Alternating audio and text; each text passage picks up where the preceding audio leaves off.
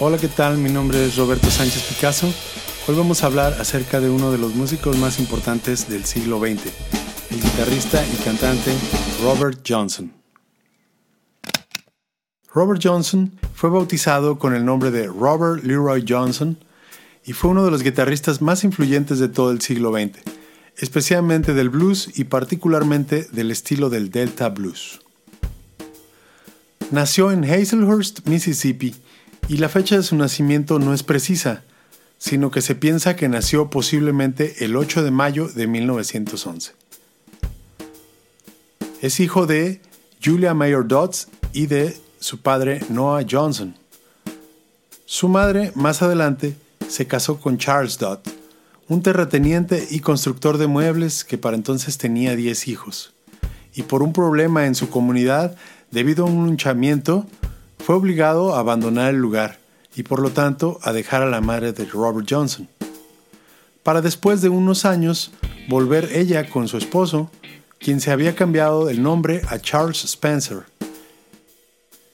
En Memphis fue a la escuela de Kearns Avenue Color School, donde recibió clases de todo tipo, geografía, música, aritmética, etc.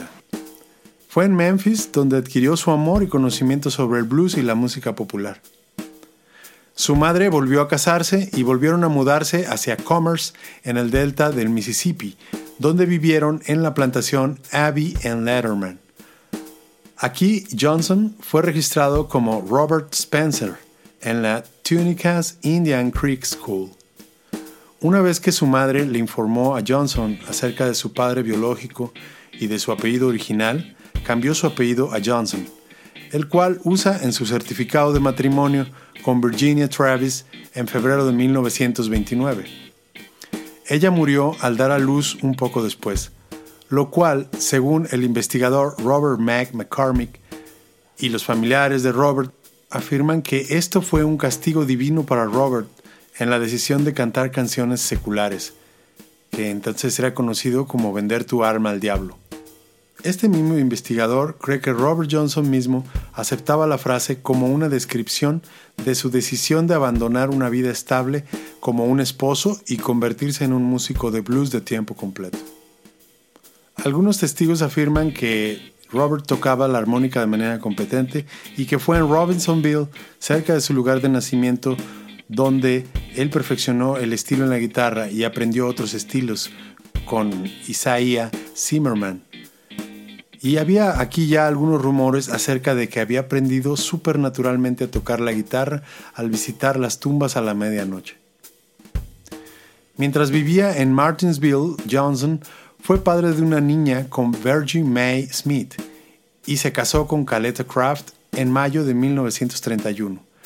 En 1932, la pareja se estableció por un tiempo en Clarksdale de Mississippi en el Delta, pero Johnson muy pronto partiría para hacer su carrera como un músico itinerante o un músico de la calle y Caleta, su esposa, murió a principios de 1933. Desde 1932 y hasta su muerte en 1938, Johnson se movía frecuentemente entre las ciudades de Memphis y Helena y entre los pequeños pueblos en el delta del Mississippi y las regiones alrededor de Mississippi y Arkansas. Durante este tiempo hay testimonios acerca de Robert Lockwood Jr., a quien Robert conocía por una relación que tenía con su madre. Lo acompañó en muchos de estos viajes en los cuales tocarían por propinas en las esquinas o enfrente de las barberías o de los restaurantes. En estas actuaciones, Robert Johnson tocaría mayormente canciones conocidas del pop, de los estándares de la época y no necesariamente de blues. Durante su vida, Robert Johnson solo hizo dos grabaciones, las cuales son documentos históricos de su carrera musical.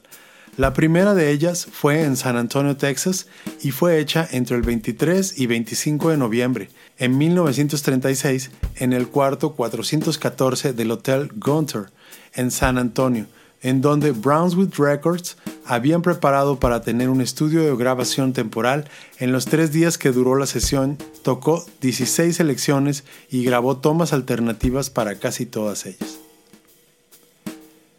Entre las canciones que grabó en San Antonio están Come On in My Kitchen, Kind Hearted Woman Blues, I Believe I'll Dust My Broom, Crossroad Blues y el primero que se lanzó fue Terraplane Blues y Last Fair Deal Gone Down. Más adelante, Robert Johnson haría otra sesión de grabación en la ciudad de Dallas, Texas, en los estudios de Brownswood Records Corporation los días 19 y 20 de junio de 1937. Robert Johnson murió el 16 de agosto de 1938 a la edad de 27 años cerca de Greenwood, Mississippi. Nunca conoció la fama de la manera en que se le conoce hoy en día, ya que su vida transcurrió meramente como músico de la calle y tocando en las esquinas por una propina. Estas dos grabaciones que mencionamos de San Antonio y de Dallas, Texas, son el único vestigio y el único testigo de su música.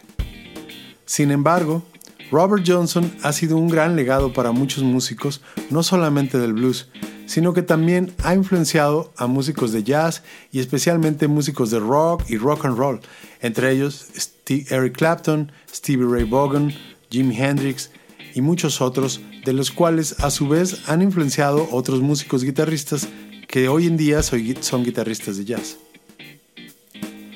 En su técnica de la guitarra utilizaba a veces afinaciones abiertas de la guitarra y a veces el slide, a veces podía tocar con un solo dedo en los acompañamientos que se hacía.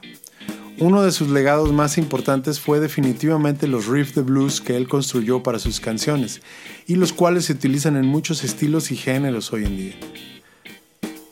Y con esto concluimos esta semblanza biográfica de Robert Johnson, un gran músico y un gran guitarrista que influenció la música por décadas y décadas. También lo conocen como el guitarrista que vendió su alma al diablo. Robert Johnson.